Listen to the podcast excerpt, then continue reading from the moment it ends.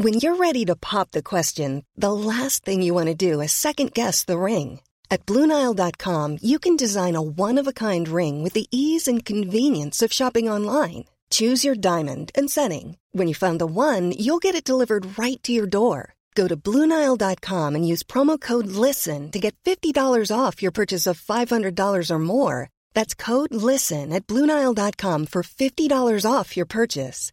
Bluenile.com code LISTEN. Hiring for your small business? If you're not looking for professionals on LinkedIn, you're looking in the wrong place. That's like looking for your car keys in a fish tank. LinkedIn helps you hire professionals you can't find anywhere else, even those who aren't actively searching for a new job but might be open to the perfect role. In a given month, over 70% of LinkedIn users don't even visit other leading job sites. So start looking in the right place. With LinkedIn, you can hire professionals like a professional. Post your free job on linkedin.com slash people today. There's never been a faster or easier way to start your weight loss journey than with PlushCare. PlushCare accepts most insurance plans and gives you online access to board-certified physicians who can prescribe FDA-approved weight loss medications like Wigovi and Zepbound for those who qualify. Take charge of your health and speak with a board-certified physician about a weight loss plan that's right for you. Get started today at plushcare.com slash weight loss. That's plushcare.com slash weight loss. plushcare.com slash weight loss. Hello à tous et bienvenue. Je suis Laurita, coach internationale et préparatrice mentale pour les sportifs de haut niveau. Et ma mission est de vous guider vers une vie plus consciente en activant votre pouvoir personnel. J'accompagne quotidiennement des milliers de personnes vers leur pleine puissance grâce à des méthodes issues des neurosciences, de la spiritualité et du développement personnel. Chaque jour, je vous diffuse de l'inspiration au travers de mes différents réseaux sociaux afin de créer le déclic pour que vous puissiez enfin révéler votre potentiel infini. Si ce podcast vous plaît, n'hésitez pas à le partager et à le noter avec 5 petites étoiles sur iTunes, ça fait toujours plaisir. Bonne écoute Aujourd'hui, j'aimerais vous parler de parentalité et plus particulièrement de discipline positive. Bon, tout le monde n'est pas parent, mais néanmoins peut-être que vous êtes amené à le devenir par la suite. Et les concepts que je vais vous partager aujourd'hui, c'est ce que j'aurais aimé qu'on m'apprenne avant d'être parent. Si vous êtes déjà parent, il n'est pas encore trop tard, justement, vous pouvez rattraper les choses. Dans ce podcast, je vais vous donner des exemples concrets pour gérer au mieux les crises de vos enfants, pour gérer au mieux aussi votre connexion et votre relation avec eux, pour justement en faire des adultes conscients, des adultes éveillés et des adultes bienveillants. La discipline est souvent perçue de façon péjorative. Certains pensent qu'il s'agit de punition ou de sévérité, mais en fait, ça n'est pas exactement ça. Étymologiquement, ça veut plutôt dire connaissance, enseignement ou savoir. Donc c'est vrai que ça n'est pas du tout l'idée avec laquelle on a grandi de la discipline. Et qui d'entre nous n'a jamais entendu des phrases du type Combien de fois vais-je devoir te répéter telle chose? Ou pourquoi tu ne m'écoutes pas? Ou tu seras privé de dessert Ou si tu travailles bien à l'école, tu auras telle ou telle récompense. Et le problème avec ça, c'est qu'on a été élevé dans un système de peur, punition et de conséquences. Et du coup, évidemment, on obéissait à nos parents par peur, ou bien simplement parce qu'il y avait une carotte au bout. Et justement, la discipline positive, c'est le fait de se concentrer plutôt sur le respect entre l'enfant et l'adulte. Ça veut dire que les enfants vont effectivement, entre guillemets, obéir, ou en tout cas aller dans notre sens parce qu'ils nous aiment. La punition, ça marche à court terme, mais pas forcément à long terme, et surtout ça a des conséquences violentes psychologiquement. Ça a été prouvé par plusieurs études récemment. Je vous mettrai les liens de ces études justement dans les notes du podcast pour vous prouver qu'en fait, la punition, c'est ce qu'on connaît et c'est plus facile de l'implémenter, c'est plus facile de l'utiliser parce que ça nous amène à ne pas déconstruire tout ce qu'on a déjà construit. Donc la discipline positive, c'est vraiment le fait de connecter avec son enfant et de construire une relation de confiance. Ça rejoint un petit peu la, philosophie Montessori, même si c'est vraiment... Enfin, c'est très réducteur. Donc, avec ce podcast, on va revoir tous les principes qu'on a connus jusqu'à présent, on va les déconstruire, on va tout casser et on va tout reconstruire. Surtout si vous avez jamais entendu parler de ça, peut-être que ça va vous paraître un peu étrange. Néanmoins, la discipline positive, c'est vraiment l'idée qu'on considère l'enfant comme un adulte et qu'on lui parle comme si c'était un adulte. C'est-à-dire qu'il n'y aura pas de langage de bébé, on les considère comme des êtres humains à part entière, avec leurs émotions, avec leurs envies, leurs besoins et leurs préférences. Et justement, c'est comme ça qu'on va en faire des adultes conscients. Donc, ce qu'on va faire dans ce podcast, c'est que je vais vous donner les grands principes de l'éducation positive et de la discipline bienveillante, on va dire. Et ensuite, je vous donnerai des cas concrets et des façons de résoudre des cas concrets que vous pouvez peut-être rencontrer avec vos enfants, comme par exemple quand ils font une crise au supermarché, quand ils se disputent avec leurs frères et sœurs, ou quand ils n'ont pas envie d'aller se coucher, tout ça, tout ça. Tout d'abord, il y a un concept de modeling en anglais, c'est-à-dire de modèle. On veut que nos enfants agissent d'une certaine façon, mais parfois, nous-mêmes n'agissons pas dans ce sens. Ils font ce qu'on fait et non pas ce qu'on leur dit de faire. Et donc, ils vont être enclins à nous imiter. Donc, par exemple, si vous marchez dans la rue et que euh, vous voulez que votre enfant il s'excuse quand il rentre dans les gens ou quand euh, voilà il y a un espèce de quiproquo de qui part à droite, qui part à gauche, et que vous à la place, quand il vous voit faire, vous vous dites allez bouge, euh, dégage ou des choses comme ça. Est-ce que vous pensez qu'il va exécuter ce que vous dites ou est-ce qu'il va simplement faire comme vous par mimétisme? Donc le modeling, c'est une des fondations de cette discipline positive et justement de cette éducation bienveillante. Ce qui peut aussi vous aider pour comprendre un peu le concept et ce qui rassure les enfants, vous le savez peut-être si vous avez déjà essayé de coucher un enfant, c'est le rituel. Donc le rituel du coucher, c'est une chose. Les enfants ont besoin de se sentir en sécurité et donc ils ont besoin de savoir ce qui va se passer. C'est pourquoi c'est important dans la vie de créer des routines pour eux, au début en tout cas. Pourquoi Parce qu'ils savent à quoi s'en tenir. C'est-à-dire qu'ils savent exactement que par exemple quand on se lève eh bien on se lave les dents, avant de manger on se lave les mains, etc. Le but étant bien sûr de pas qu'ils répètent ces actions sans savoir pourquoi, c'est de leur expliquer une bonne fois pour toutes, et ensuite ça devient un automatisme qu'ils ne questionnent plus puisqu'ils ont compris. Troisième point, et non des moindres, et celui à mon avis qui est un des plus efficaces, c'est la redirection. Le cortex préfrontal des enfants utilise la logique seulement à partir de leurs 6 ans à peu près. Donc au lieu de les gronder, de leur dire non sans arrêt, ce qu'on a quand même tendance à faire globalement, le but, c'est de rediriger l'enfant sur une activité qui l'intéresse et qui est peut-être moins dangereuse. C'est plus simple que de dire non. Je vous donne un exemple. Si votre enfant vous tape, eh bien, au lieu de lui dire non, ne tape pas, on lui dit à la place caresse à la place de taper, car taper, ça fait mal. Ou euh, si votre enfant a décidé qu'il avait envie de jeter une assiette en porcelaine dans la cuisine, bon, c'est pas hyper safe, donc vous pouvez lui dire OK, j'ai l'impression que là tu as bien envie de jeter des choses par terre. Malheureusement, je peux pas te laisser jeter cette assiette parce que ça va faire des dégâts et des morceaux et des trucs comme ça. En revanche, viens, je vais te donner quelque chose que tu peux jeter si ça te fait plaisir, par exemple une peluche, un ballon, etc. Ensuite, leur dire quoi faire à la place de ce qu'ils ne doivent pas faire. Moi, je m'entraîne à ça depuis la naissance de ma fille. Je ne dis aucune phrase qui commence par une négation ou qui inclut une négation.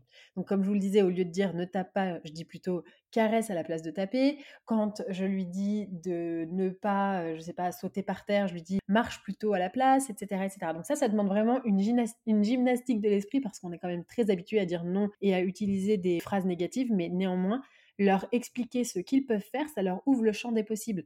Quand on passe une journée avec un enfant, on lui dit non 150 000 fois dans la journée. On lui dit ne fais pas ça, ne tape pas ta sœur, ne tire pas euh, ce truc par terre, ne jette pas, ne mange pas, nanana. On est toujours hyper négatif et après on espère que eux soient positifs. Je mets l'emphase là-dessus, c'est vraiment être positif et leur dire ce qu'ils ont le droit de faire. Le meilleur conseil de tous les temps que j'ai reçu, c'est de choisir ses combats. C'est-à-dire de dire oui quand on peut. En réalité, quand on dit non, parfois c'est juste parce qu'on a l'habitude de dire non. Et on dit non pour tout et rien, pour des trucs insignifiants.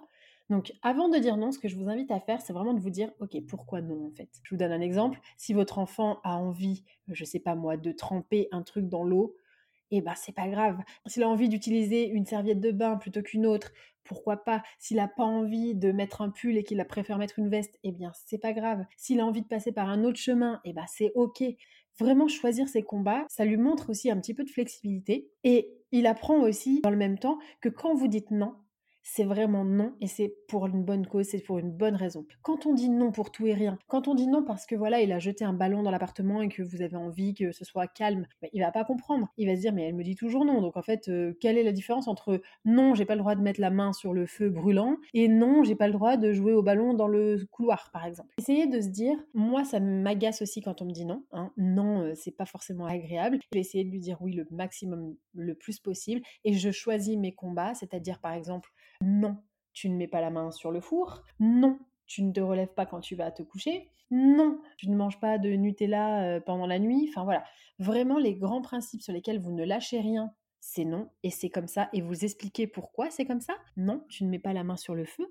Pourquoi? Parce que tu vas te brûler, tu vas avoir mal, ça va être un mauvais souvenir et ensuite on va devoir aller aux urgences. Ça peut être grave, ça peut peut-être te, faire mal à ton corps qui est ton temple, etc., etc. Voilà, donc dire non uniquement quand c'est nécessaire, ça va aussi vous vous soulager.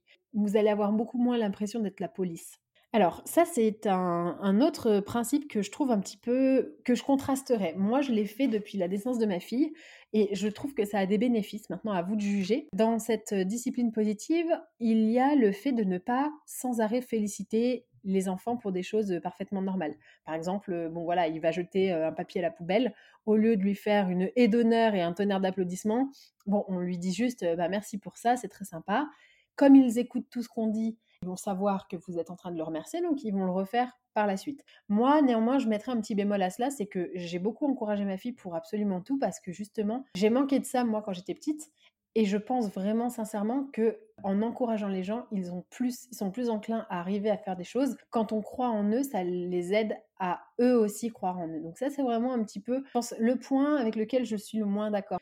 Ensuite, et ça, ça va vous sauver la vie si vous ne le faites pas déjà, c'est proposer des choix pas importants. Je vous donne un exemple. Vous avez décidé que vous alliez aller au supermarché parce que vous avez des courses à faire. ok?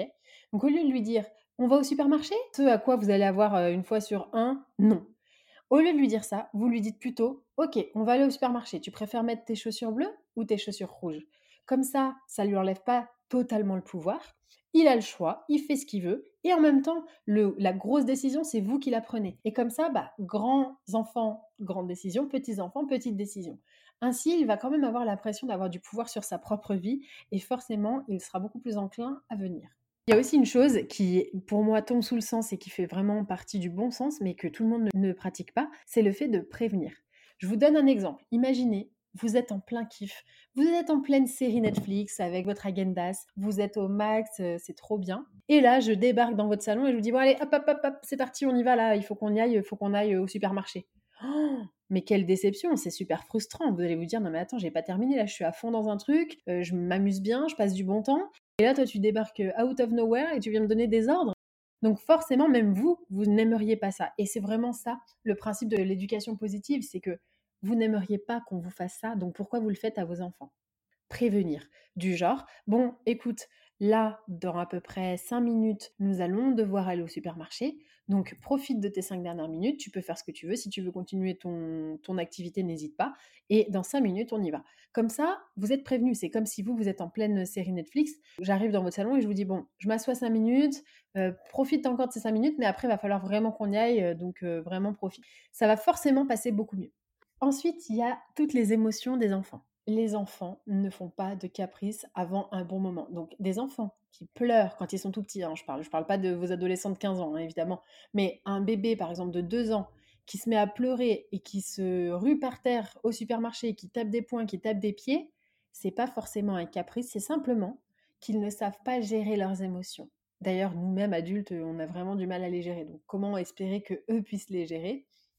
C'est simplement que lui, il a une émotion tellement intense et comme il ne peut pas forcément la verbaliser correctement, il ne sait plus quoi faire. Donc pour que ça sorte, pour que cette vague euh, intense d'émotions sorte, eh bien il va la faire sortir par tous les moyens, c'est-à-dire pleurer, crier, hurler, taper. Vraiment, c'est la seule façon qu'ils ont trouvé. Donc au lieu de s'énerver contre eux quand ils font des, ce qu'on appelle des crises, alors que c'est pas des crises, c'est simplement laisser sortir ses émotions, il faut simplement les accueillir. C'est-à-dire leur dire, ok, là ce que tu es en train d'avoir, c'est une émotion forte, peut-être essayer de les aider à les nommer. Est-ce que tu te sens fatigué Est-ce que tu te sens stressé Est-ce que tu te sens frustré Qu'est-ce que tu ressens exactement? Et toujours leur indiquer qu'une émotion, ce n'est pas grave, et une émotion, ça finit toujours par passer. Apprendre à son enfant à accueillir une émotion en lui disant, ok, voilà, là, tu te sens énervé, tu te sens agacé ou frustré, c'est ok. Ressens ton émotion et au bout d'un moment, elle va finir par passer parce que les émotions, c'est comme un roller coaster, un grand 8, ça monte et puis ça finit toujours par redescendre. Donc voilà, ça c'est les grands principes, mais maintenant, concrètement, comment on fait? Non, parce que concrètement, qu'est-ce qu'on fait? Quand l'enfant se met à se rouler par terre en plein supermarché, quand il hurle parce qu'il n'a pas envie d'aller dormir, fait une crise et il tape partout et qu'il casse tout parce qu'il veut regarder encore son dessin animé, comment on fait? La première chose à ne pas faire, c'est d'utiliser un, un temps où on le met au coin, par exemple.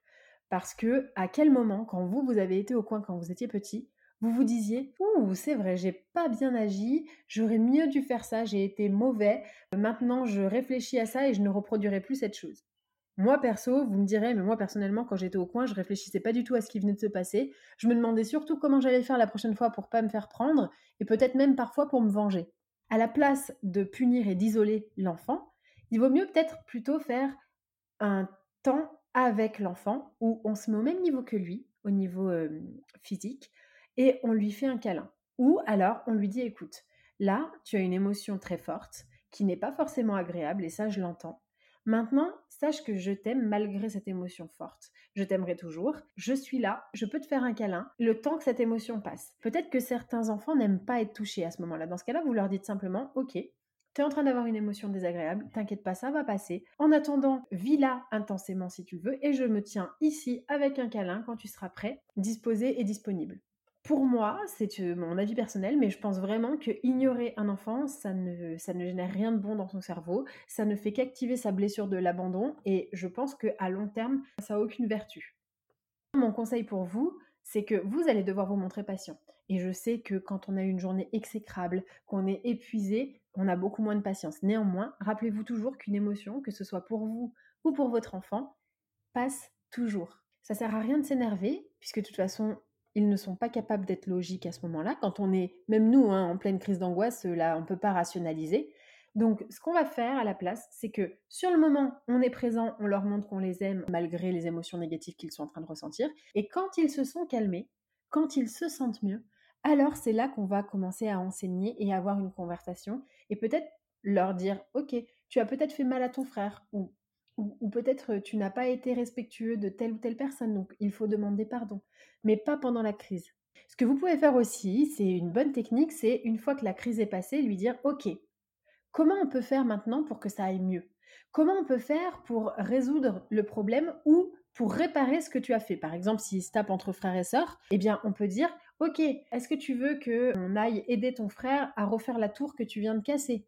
Ou si par exemple il a tapé un autre enfant, est-ce que tu veux qu'on apporte des glaçons pour l'autre enfant? Montrer que après la crise, il y a toujours une façon de se, faire pardonner et de demander pardon. Autre conseil, c'est que souvent, quand il y a une crise, par exemple au supermarché, on a l'impression et la sensation que c'est une urgence. On a l'impression que c'est, euh, il faut absolument qu'il se taise rapidement. Euh, on est souvent mal à l'aise par rapport au regard des autres, et le supermarché, ça peut devenir une épreuve. Sachez que vous pouvez le faire que plus vous êtes calme, plus votre enfant va se calmer, et que concrètement, le regard des autres, euh, on s'en fiche. Alors là, je sais que certains vont me dire, attends, euh, si jamais tu lui fais un câlin alors qu'il est en train de faire une crise, il va associer câlin et crise. On va commencer à le, récompenser de mal se comporter. À ça, j'ai envie de répondre que pas du tout. On n'est pas en train de le récompenser de mal se comporter, déjà parce qu'il se comporte pas mal en ayant un surplus d'émotions. Il ne sait juste simplement pas comment le gérer. Et surtout, l'important, c'est de garder une relation intacte et de confiance pour ensuite lui enseigner. Donc c'est pas la peine de l'ignorer, c'est pas la peine de le mettre au coin et de le punir et de lui montrer que on peut parfois lui enlever l'amour qu'on lui porte. Non, le but c'est de lui montrer que même quand il ne réussit pas à faire quelque chose, on est quand même là pour lui. Si vous êtes mal à l'aise avec le supermarché, par exemple, vous pouvez laisser votre caddie en plein milieu, aller dans la voiture et essayer d'attendre qu'il se calme, si vous êtes vraiment mal à l'aise avec le regard des autres. Mais voilà, sachez qu'il faut juste attendre que ça se calme parce que ça finit toujours par se calmer. Après, il y a aussi l'option où votre enfant est violent avec les autres, avec vous, avec son frère ou sa sœur, avec les autres enfants, s'il mord, il tape, il tire les cheveux, etc. Là, dans la discipline positive, on recommande quand même d'intervenir de manière physique, c'est-à-dire que si votre enfant tape sa sœur, hop, vous prenez son bras et vous lui dites non, je suis désolée, mais je ne peux pas te laisser taper ta sœur parce que taper, ça fait mal. On va voir si l'autre va bien. Ça, c'est du côté, ça revient encore au modèle. On demande à sa sœur, est-ce que ça va? Est-ce que, comment tu te sens? Raconte-moi. Et après, après coup, on reconnecte avec celui qui a tapé et on lui explique pourquoi on ne tape pas. Et le dernier point, et ça, c'est le plus positif de tous, c'est le plus important de tous, c'est soi-même quand on fait des erreurs, parce que oui, on va faire des erreurs, oui, parfois on va dire non, oui, parfois on va être tenté de mettre au coin, oui, parfois on va déraper et c'est ok, eh bien quand on n'y arrive pas, on va simplement voir l'enfant et on lui dit oh là là, je suis désolée, j'ai pas été une très bonne maman hein, sur ce coup-là, j'ai fait ça ou j'ai fait ça. Lui, il se sent mieux, vous, vous vous sentez mieux et c'est surtout un bon moyen de montrer l'exemple. Parce que voilà, vous n'avez pas été au top, vous n'avez peut-être pas réussi. Par exemple, si vous vous mettez en colère, vous allez pouvoir aller le voir après lui dire bah, Tu vois, j'ai été pas terrible hein, comme maman, j'ai pas réussi à gérer ma colère, alors que normalement j'y arrive bien. Bon, bah tu vois, je suis désolée de m'être emportée contre toi je ne recommencerai pas, ou en tout cas j'essaierai de ne pas recommencer, j'ai juste mal géré mes émotions.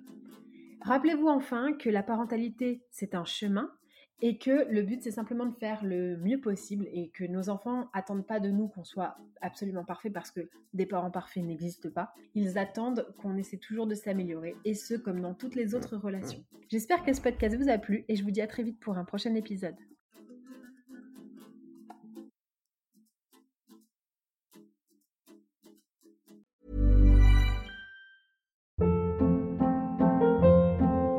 Hold up. What was that? Boring. No flavor. That was as bad as those leftovers you ate all week. Kiki Palmer here, and it's time to say hello to something fresh and guilt-free. Hello Fresh. Jazz up dinner with pecan-crusted chicken or garlic butter shrimp scampi. Now that's music to my mouth. Hello Fresh. Let's get this dinner party started. Discover all the delicious possibilities at hellofresh.com.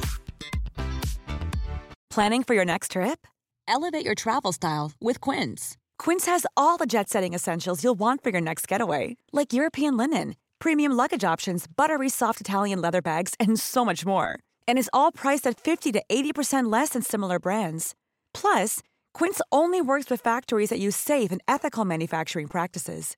Pack your bags with high-quality essentials you'll be wearing for vacations to come with Quince. Go to quince.com/pack for free shipping and 365-day returns. Imagine the softest sheets you've ever felt. Now imagine them getting even softer over time. That's what you'll feel with Bowl and Branch's organic cotton sheets. In a recent customer survey, 96% replied that Bowl and Branch sheets get softer with every wash. Start getting your best night's sleep in these sheets that get softer and softer for years to come. Try their sheets with a 30-night guarantee. Plus, get 15% off your first order at bowlandbranch.com. Code BUTTERY. Exclusions apply. See site for details.